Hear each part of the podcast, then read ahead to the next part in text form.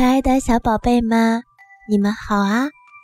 卷卷姐姐又来给你们讲故事啦。今天卷卷姐姐要讲的是听好话的乌鸦。如果你们喜欢卷卷姐姐的话，一定要记得关注和订阅卷卷姐姐的公众号。听好话的乌鸦。这一年冬天，天气很冷，这可苦坏了乌鸦。在森林里，大雪埋没了一切，想找一点吃的比登天还难呢。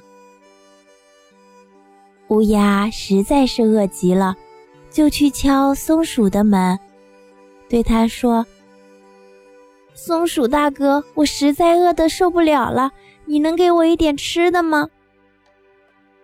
松鼠是个好心人，便对乌鸦说：“乌鸦妹妹，我这里有松子，只要饿了就可以到这里来吃，你就不要客气了。”说着，松鼠将乌鸦领到自己的家，让它吃得饱饱的。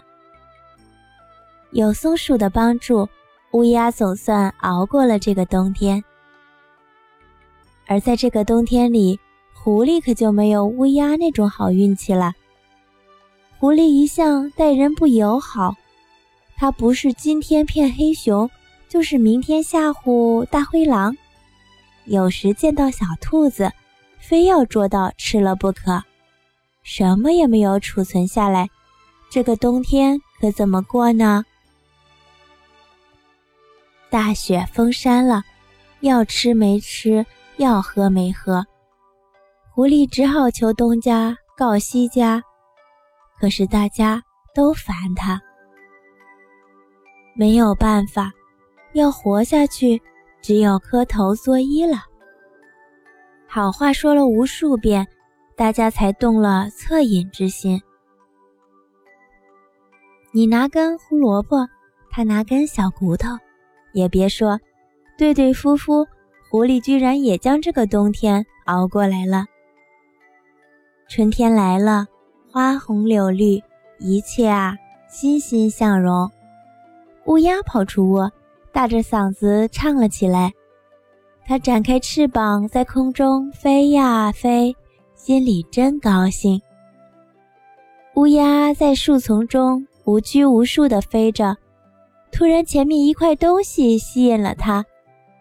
它飞过去一看，哎呀！是一块鹿肉，好香呀！它衔在嘴里，心里好美。乌鸦衔着肉，美美的落在了一棵大树上，口水沿着嘴角一滴滴流到了地上。这一切都被狐狸看到了眼里，于是他马上跑到树下。他是多么想吃到那块肉啊！乌鸦，你真是太高大、太漂亮了，人们都说你能成为百鸟之王，特别是你的歌声能让百灵鸟的歌失色。